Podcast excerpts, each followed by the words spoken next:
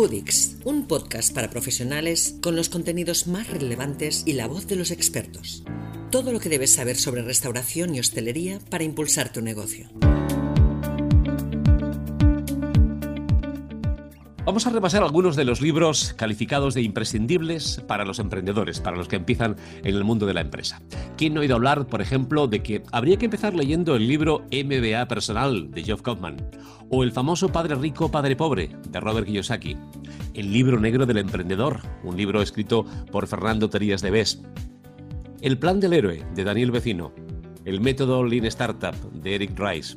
El arte de la guerra de Sun Tzu los siete hábitos de la gente altamente efectiva, de Stephen Covey. El lobo de Wall Street. Y así podríamos estar durante horas y horas y horas repasando y leyendo bibliografía de la que se ha escrito en torno al mundo de los empresarios y al mundo de los emprendedores incluso nos podríamos remontar a aquel viejo libro Cómo ganar amigos e influir sobre las personas. Todos esos libros hablan de éxito, hablan de estrategia y todos parecen encaminarse, bueno, hacia el éxito. Mm, de alguna forma te intentan llevar hacia el éxito siempre y cuando cumplas sus mandamientos. Seguramente todos también están escritos por triunfadores, triunfadores que hoy admiramos y leemos. Pero, ¿qué tal un libro de un perdedor? ¿Y si alguien nos contase su fracaso en vez de sus éxitos? Bueno, pues ese libro existe y lo ha escrito Ricardo Bracaioli. Se llama Diario de una quiebra.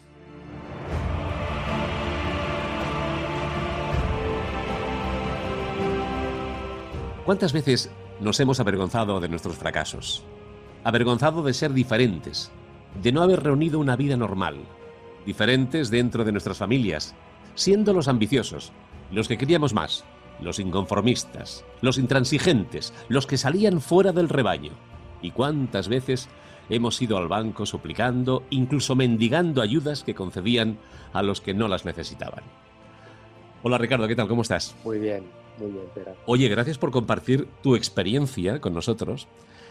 Y yo la pregunta que quiero hacerte es, ¿este libro es la crónica de un fracaso o es un manual para evitar torpezas de emprendedores? Bueno, yo creo que mm, es un libro sincero, directo, y que cada uno encontrará su, camino. Quien encontrará eh, qué tiene que hacer para no caer otra vez en una quiebra.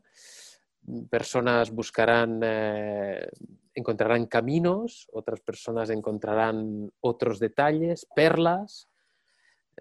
Cada uno creo que encuentra lo que, lo que, lo que necesita en ese momento. Se llama, bueno, yo la llamo eh, atracción literaria. Cuando necesitas de un libro, ese libro te llama desde la librería. Además, yo lo, puedo confirmar. Yo que he hecho bastantes entrevistas a autores de libros, pues normalmente sueles leer el resumen que te envía la, la editorial, sueles ojear el libro, evidentemente, porque hay que documentarse. Y con el tuyo empecé pues con el mismo protocolo, pero me atrapó, me atrapó y eso sí, me, lo leí casi en un día, con lo cual es un libro que se puede leer relativamente fácil, siempre cuando te atrape como me atrapó a mí, y lo seguí. Oye, todos hemos admirado a los grandes empresarios que han triunfado, pero em, a ti, como a mí, como a muchos, nos ha llamado la atención, pues gente como los que, como Steve Jobs, por ejemplo, que no acabaron ni siquiera una licenciatura y fíjate dónde llegaron, ¿no? O como tú, que no quisiste formarte. ¿Tanta prisa tenías por emprender? ¿Nadie te dijo que no prepararte se iba a convertir en el peor error de tu vida? Bueno, eh, bueno muy buena pregunta, pero yo toda mi familia no, ha ido a la universidad.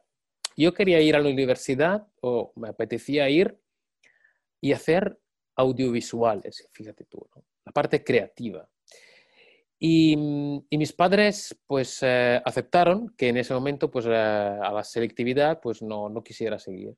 No me gustaba, no me llamaba la atención, eh, creo que mm, no había nada que me interesase, no sacaba, mm, digamos que a ver, sacaba buenas notas en la, en la pública porque venía de una privada que nos habían dado mucha caña, pero no había nada que me llamase la atención tanto como emprender. Emprender ha sido como la flauta mágica que me llamaba y, y ha sido un amor a primera vista y dije, a la primera ocasión, porque mi padre estaba en una situación de ambigüedad, que no podía estar en dos sitios a la vez, y yo dije, después de, las, después de las vacaciones de Semana Santa dije, es mi momento, tengo que emprender, tengo que seguir eh, el, instinto.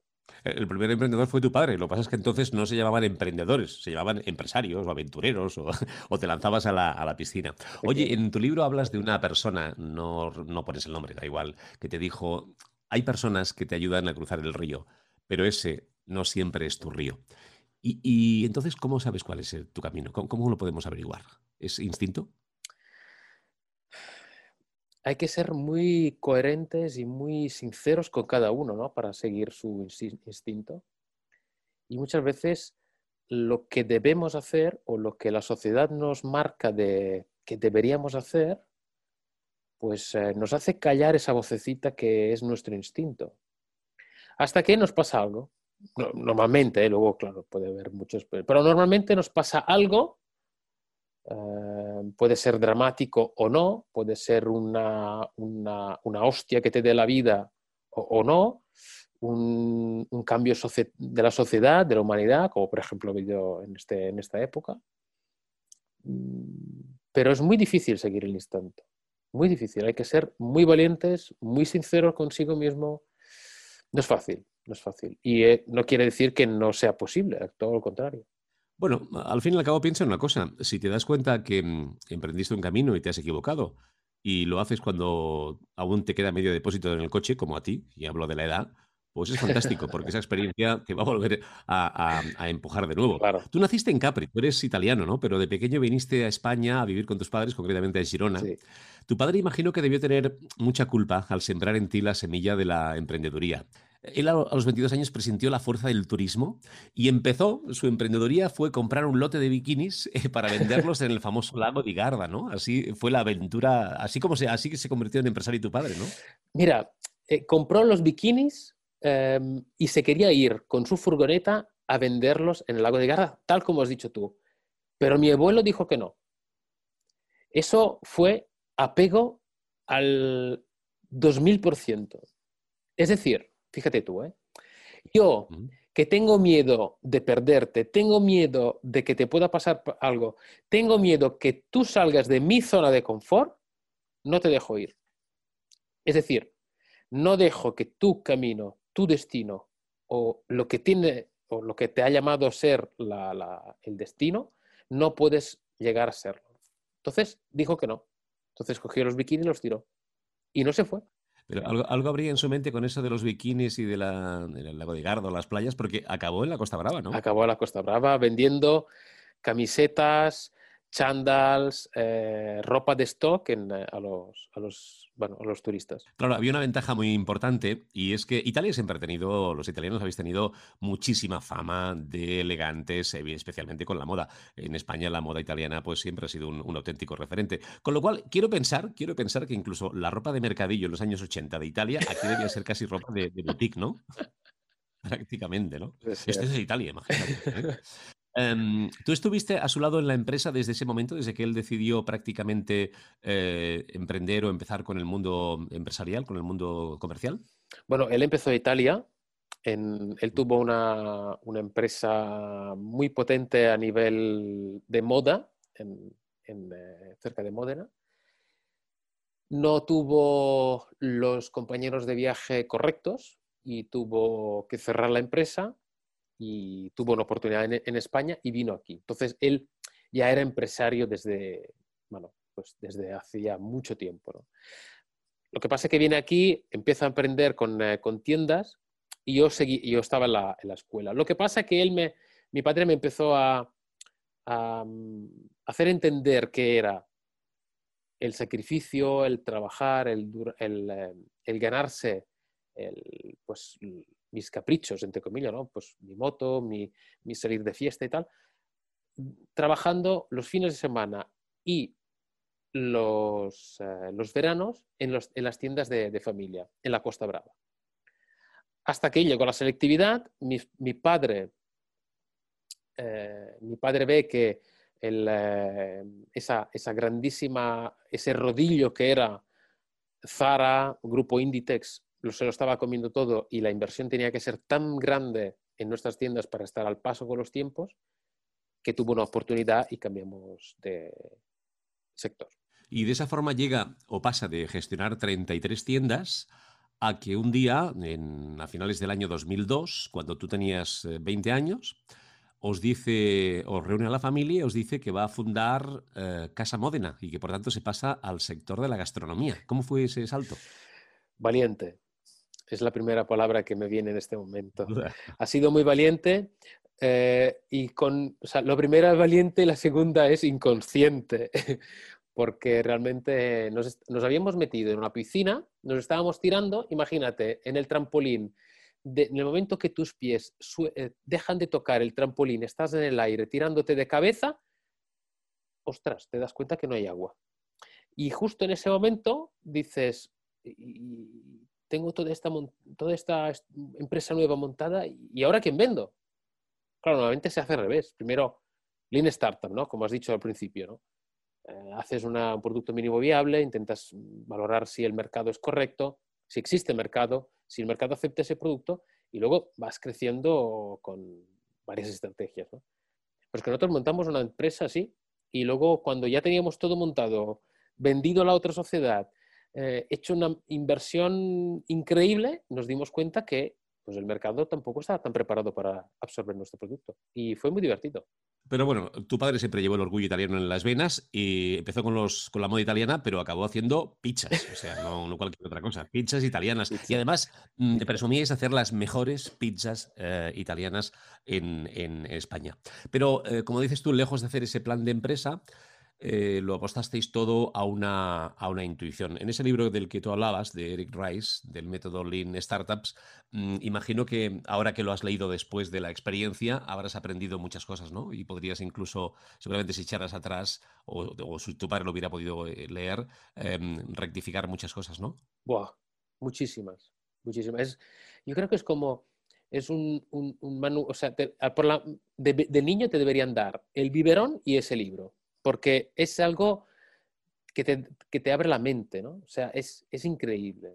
Ahora que lo ves con, em, con retrospección, piensas, mm, es que hemos, lo hemos hecho todo al revés. Primero has, creado todo y luego miras si el mercado. Y, Lean Startup te hace justo al revés. O sea, mira, nosotros diríamos, podríamos haber hecho mil, mil, mil maneras, pero haber comprado pizzas en Italia, haberla llevado aquí, haber alquilado o comprado un congelador o una nevera en el garaje de casa, testar el mercado. Luego de allí, pues a lo mejor si funcionaban, pues a lo mejor hacer hecho un pasito más, o sea, comprar unas maquinarias y empezar.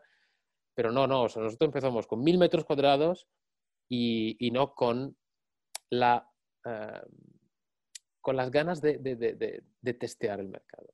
Lean Startup es un concepto tan disruptivo que, cuando lo, lo, conoces dices, madre mía, cuánto dinero tirado. Vosotros ya conocíais evidentemente Girona porque vivíais en, la Costa Brava, en Gerona concretamente. Em, supongo que cuando empezasteis a hacer las pizzas eh, visteis que alguno de los ingredientes tenía que ser sí o sí eh, producto local. Eh, ¿Fue ahí cuando descubristeis la excelencia del producto local español o catalán en este caso? Hablas en tu libro incluso de que llegasteis a descubrir un pepperoni em, espectacular que casi, casi, y fíjate que lo hizo un italiano, casi mejor que los italianos, ¿no? ¿Es cierto eso? sí, sí, totalmente. vamos a ver, la, la, empresa que es de aquí de Gerona estaba pues a unos 5 kilómetros de la fábrica, donde, comprábamos ya el, jamón, el jamón dulce y el jamón york. tenía esta, esta receta de pepperoni italiano que habían comprado la receta en una empresa italiana y nosotros lo probábamos y, era mejor, mejor que, la, que lo italiano. Nosotros comprábamos a empresas de importación de producto italiano, peperoni italiano, y lo comparábamos y no tenía color. Entonces vimos que mm, estaba muy bien llevar producto de Italia como materia prima, pero finalmente nos quedamos con sota caballo y rey, porque la calidad de productos eh, españoles es eh, comparativamente son, son igual o algunos mejores, mucho mejores por supuesto. El error que cometisteis eh, creo que es un error muy común y, es que muchas veces emprendemos eh, proyectos por la pasión. La pasión es muy importante que nos mueva a la hora de emprender un proyecto. La pasión es lo que nos, eh, hace esforzarnos cada día. Pero sí es cierto que hay una mm, cuestión, una variable, hablábamos de la suma de las variables hace un rato prácticamente, y hay una variable que hay que tener en consideración y vamos, es la más importante y es los clientes. Vale, yo soy capaz de fabricar esto, soy capaz de elaborar esto, pero ¿a quién se lo voy a vender? Y ese fue, según tú comentas en el libro, el gran error que cometisteis. Además, detalles muy bien detallado. Hasta que por fin parece que de repente mm, aparece un posible gran, un posible gran cliente que seguramente os podía haber eh, sacado de la quema, que, era, que, no fue así realmente, ¿no? que fue Mercadona. Fíjate tú que parece que cualquier fabricante podría pensar que venderlo en Mercadona supondría la solución a sus problemas y no fue así, ¿no? no, no fue así. El, e, en esa reunión, que fue muy, muy curioso, eh, se, fue, se fue, fueron, fueron mis padres, mi padre, mi madre y el, el, fabricante de las maquinarias de pizzas. Y fueron esta, esta, esta delegación de Casa Módena a Mercadona, que pensábamos que podía ser, bueno, pues eh, lo típico, ¿no? Que cuando estás, que no sabes por dónde tirar, dices, bueno, va, pues si me toca esto, pues bueno, he ganado la lotería, ¿no? Que piensas que la lotería te va a salvar la vida. Y cuando llegaron allí, pues nos dimos cuenta, no, la realidad nos dio otro, em, eh, otra, eh, ¿cómo se dice? Otro baño de realidad. Gracias. Otro baño de realidad, diciéndonos que la pizza que teníamos no era adecuada ni, para, ni siquiera para la grande superficie, porque vendíamos solo una pizza margarita.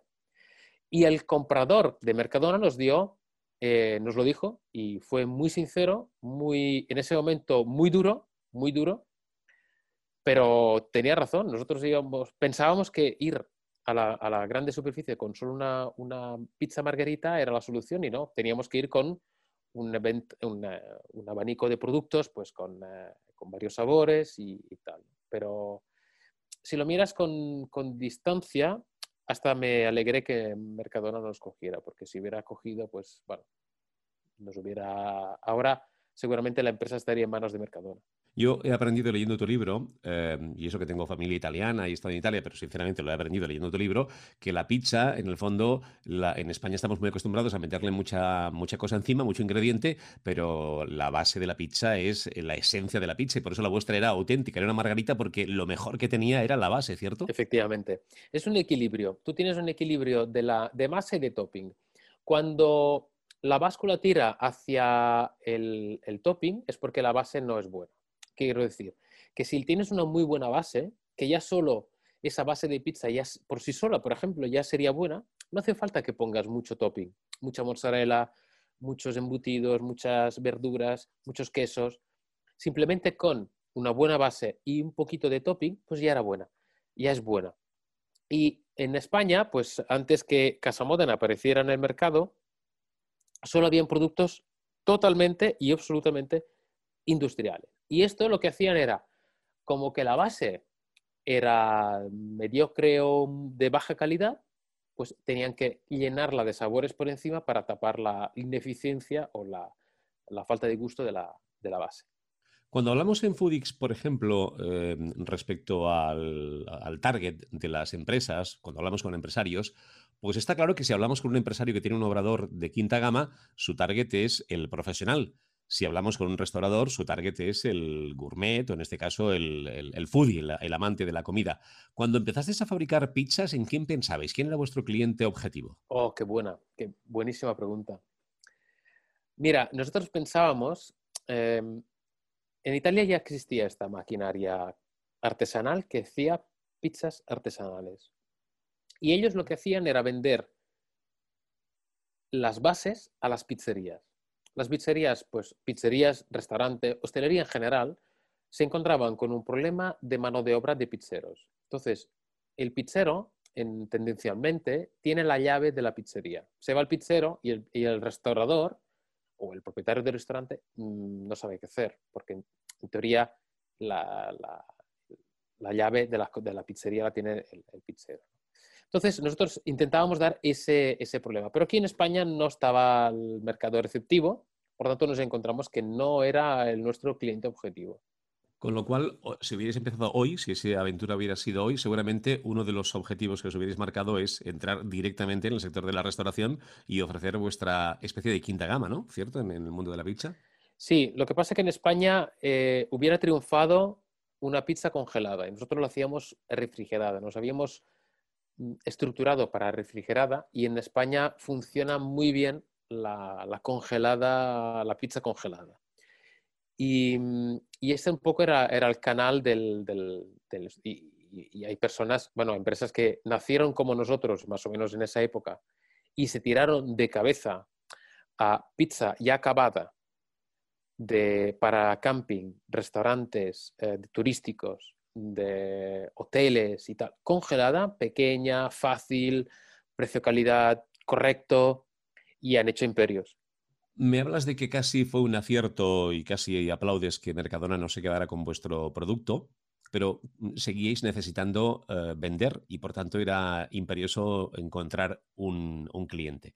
Y parece que de repente lo encontráis. Yo no sé si al final, según si lees en tu libro, no, quiero hacer un spoiler porque no vamos a repasar todo el libro entero, vamos a dejar que la gente lo pueda, lo pueda leer, pero aparece en vuestra vida el que creo que para cualquier empresario podría ser el gran cliente, que es el corte inglés. Sí. ¿Fue el cliente que esperabais? No, no era el cliente que esperábamos, pero fue el, cliente que nos salvó. Eh, no nos lo esperábamos porque no, precisamente en el libro explico de una forma bastante rocambolesca el primer día, la primera reunión que nos pasó y fue muy divertido, eh, visto desde distancia, claro, porque en ese momento fue bastante dramático en ciertos puntos, pero pero el, corte inglés, la verdad es que nos, nos salvó. ¿no? Es, eh, yo lo he hecho una comparación muy interesante, que yo creo que es, em, si nos escuchan personas que han trabajado algo corte inglés o con grandísimas clientes, como pueden ser ellos, eh, imagínate una red de pesca de tubo. ¿no? Entonces, cuando la, estas redes que son como cilíndricas, que la pones dentro de los ríos, el pez que va en, la entrada es en, contradirección del agua, el pez entra y más entra en los varios apartados, varios componentes con puertas que tiene, más entra, más eh, es difícil de salir. Trabajar con corte inglés es así, ¿no? Primero te dicen que es un buen producto, si entras, eh, empiezas a trabajar y poco a poco te van dando más, eh, más volumen y si no eres muy bueno y poco mm, y, poco goloso de, éxito y de, crecer, tienes que, ir con muy, tienes que ir con mucho cuidado porque te pueden, se pueden quedar con, con el 80, 85 o incluso 90% de tu facturación y se lo quedan ellos y tienes la, la empresa en sus manos. Cosa que es lo que nos pasó a nosotros.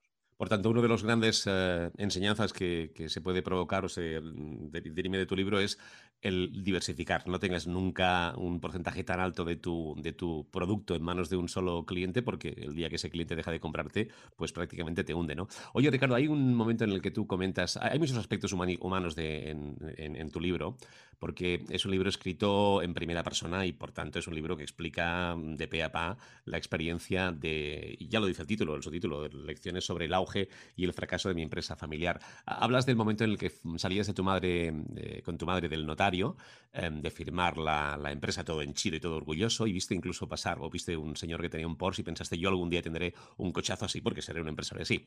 ¿E-, ¿Es, es, la, es lo que nos lleva a ser empresarios, el, ganar dinero? No, no, no, no. Es, em, es, la, es la... A ver, hay una frase muy buena de, Estados Unidos que se llama eh, que dice eh, work hard, play hard. O sea, ya que estamos trabajando todos los días, pues, ¿por qué no merecernos algún capricho? Pero realmente el empresario no es que mire el dinero. El dinero no tiene que ser el fin. El dinero tiene que ser, desde mi punto de vista, la consecuencia. Es decir, cuando tú das muchísimo valor a tu cliente, cuando tú trabajas sin descanso, le das vueltas y y haces que tu empresa sea una empresa referente, el dinero, que es la consecuencia, el éxito, si es que es tu, éxito, ya llega solo. Entonces, siempre pensamos que el empresario tiene que, tiene que ser siempre con mucho dinero. El empresario puede ser, puede ser una persona perfectamente altruista, puede ser una, persona que, que mira para la sociedad, que mejora la, sociedad y mira hacia que la, que la sociedad pueda progresar. Al, principio estabas hablando de, Steve Jobs, ¿no? Steve Jobs, cuando en el libro que, en el libro de, la, de, la, de, Walter Isaacson, en su bibliografía, se, se, ve perfectamente que cuando, vende, cuando entra el primer eh, em, socio y recibe una cantidad astronómica para esa época, que me parece que eran entre 50 y 100 millones de, dólares, se compra una casa, eh, sí, se compra una casa, un coche, pero no tenía nada de, lujos internos. O sea, no, era una persona muy zen. ¿no? Por tanto, no le movía el dinero. Y muchas personas visionarias, muchos empresarios de este tipo, no le mueven el dinero. Le mueven muchísimas más cosas. A mí me ha gustado también ver cómo, eh, a pesar esa carencia que tú tuviste de formación a nivel empresarial, de formación superior a nivel empresarial, Evidentemente la suplisteis en vuestra familia con la experiencia y con el método científico, prueba, error, prueba, error, ¿eh? más, pruebas y errores imposible. Pero también tuvisteis, pensasteis, bueno, pues vamos a buscar compañeros de viaje, compañeros de camino, profesionales que nos asesoren. ¿Tuvisteis mala suerte con, la gente que os acompañó? O al menos no con toda la gente tuvisteis buena suerte. Y, además lo remarcas muy bien. Dices que eh, si hubieses tenido un buen economista a tu lado, todo hubiera sido diferente, ¿verdad? Sí, sí, sí y no.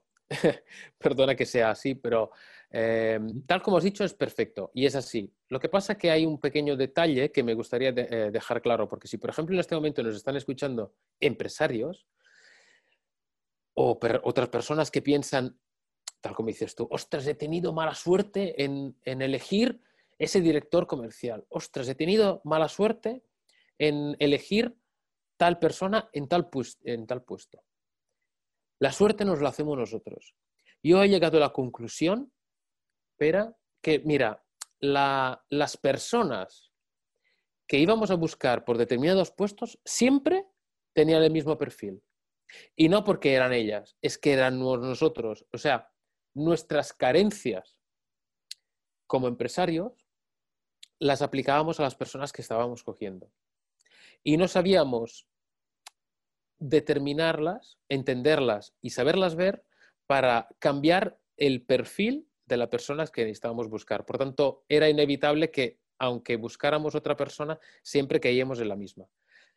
Y puedo decirte que he tenido alguna excepción, excepción porque yo he tenido personas que realmente nos han ayudado. Mm, y esas personas, bueno, han sido, han sido una persona que han venido y lo que no hacíamos era escucharlo.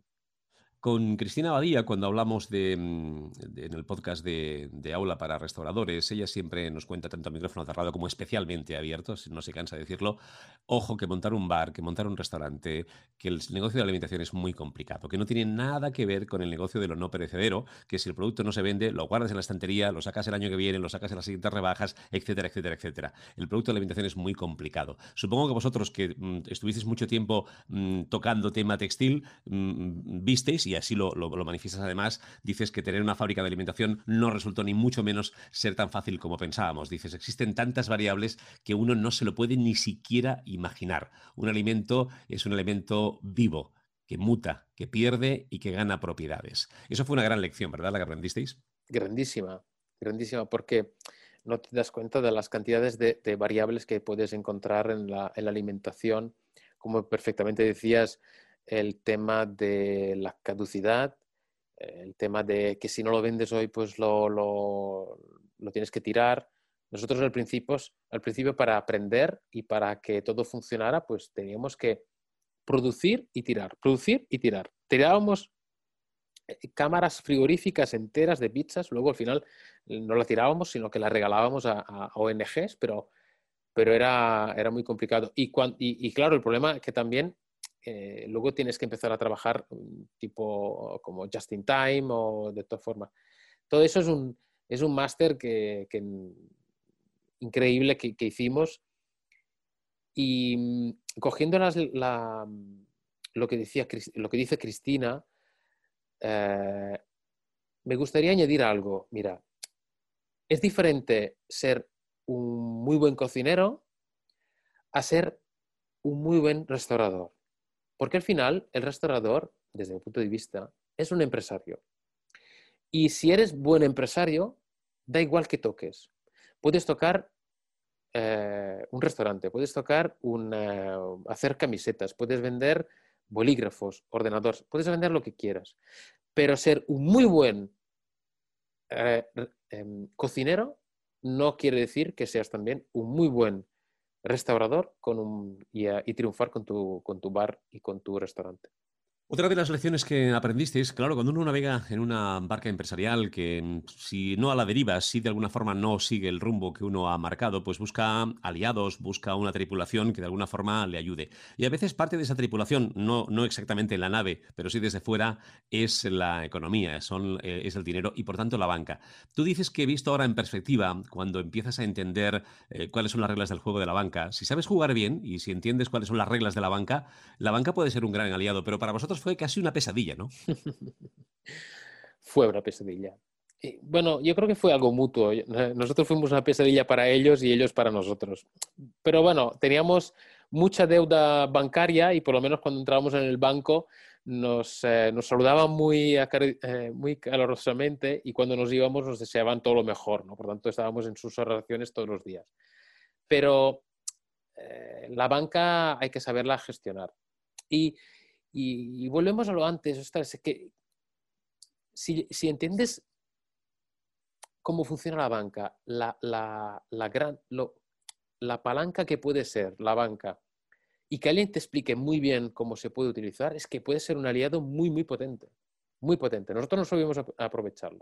Que no piense el oyente que empieza el libro con el fracaso, ni mucho menos. El fracaso al que alude nuestro amigo Ricardo se produce al final de la historia, pero eh, es una sucesión de claroscuros increíbles. De hecho, como el libro está escrito muy cronológicamente, aunque ya avanza el título, evidentemente, el, final, el mejor spoiler es el propio título, Diario de una quiebra, es cierto que hay momentos en los que dices, caray, pues no sé dónde, por qué van a quebrar si parece que esto, esto remonta, ¿no? Hubo muchos momentos de, auténtico éxito en los que parecía que remontabais de verdad, ¿no? Porque, por ejemplo, con el corte inglés tuvisteis un montón de tiendas que fueron un éxito, montasteis una tienda en Gerona Gourmet que fue un ejemplo y además copiado por mucha gente. Todo eso fueron em, casos en los que parecía que podíais remontar y podíais convertiros finalmente en el gran empresario de, alimentación. ¿Te pasó por la cabeza que ibas a tener el Porsche en algún momento?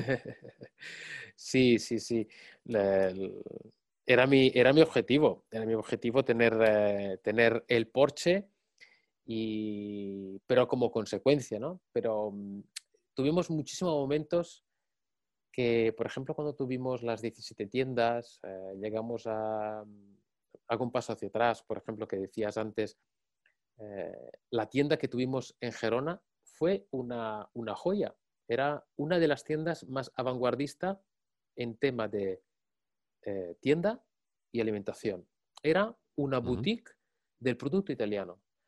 Y además, con la ventaja que el producto lo hacíamos nosotros. Es decir, no era una tienda al uso que una persona podía montar en cualquier sitio, porque realmente eh, podías coger una, una, selección de productos que, que tenía una importadora, podías hacer otra selección de otra, Podías hacer tu tienda, pero no podías hacer nuestra tienda, porque en nuestra tienda el 80% lo hacíamos nosotros, el resto lo importábamos nosotros de Italia. Y además habíamos patentado un nombre diferente, eh, italiano, con, eh, con, los dominios, o sea, era perfecta, era, era un, yo la llamaba un Nespresso de la pizza, ¿no? porque realmente era un concepto muy así, muy cerrado, muy, muy marketing, era, era espectacular. Pero mi querido Pera volvemos a lo mismo. Si no estás preparado, yo tenía 26, 28 años, no estaba preparado para gestionar equipo, este, tenía, tenía varios inconvenientes eh, de preparación que una, una perla, una pepita de oro como la que era, pues no pude, no supe, no supe eh, aprovecharlo.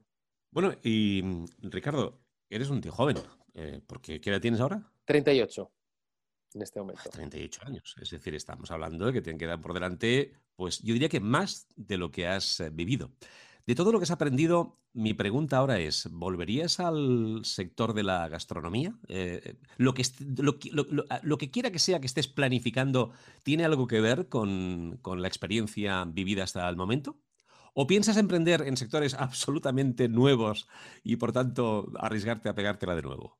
La posibilidad de pegártela está, pero lo importante es mm, calibrarla siempre cada día más, ¿no? O sea, que por lo menos que si te caes, que, sea a 20 centímetros de tierra y no desde el tercer piso. Cosa que me pasó en eh, Diario de una quiebra, en Casa Modera.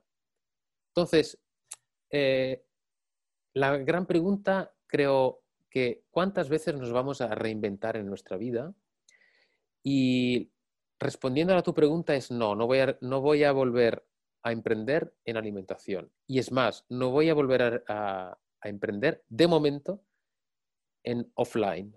Todo lo que estoy haciendo lo, voy, lo estoy dirigiendo hacia el online debido a la situación del 2020 de la, de la pandemia.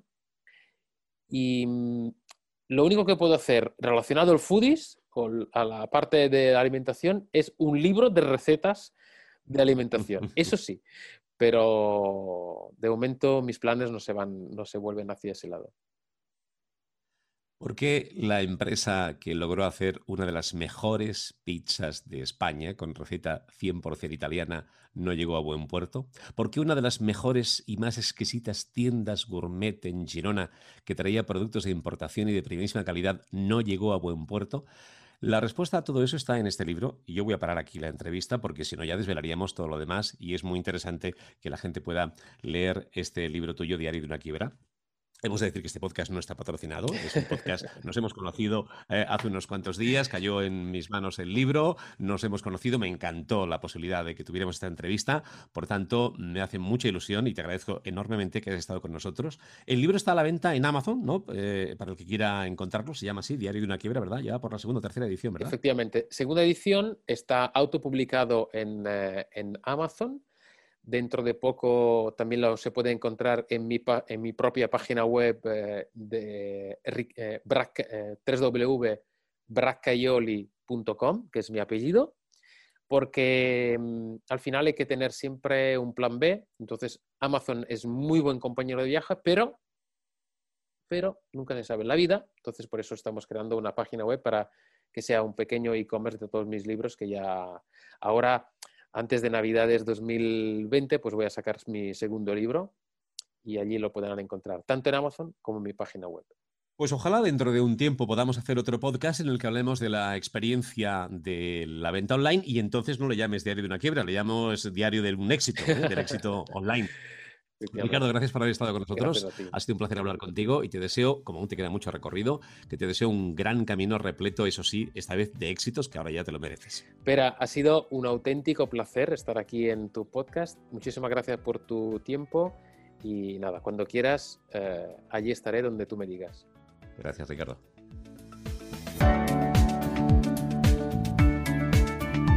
Foodix, el podcast, con Cristina Badía y Pedro Gámez. Escucha todos los episodios del podcast de Foodix en foodix.es, solo para profesionales.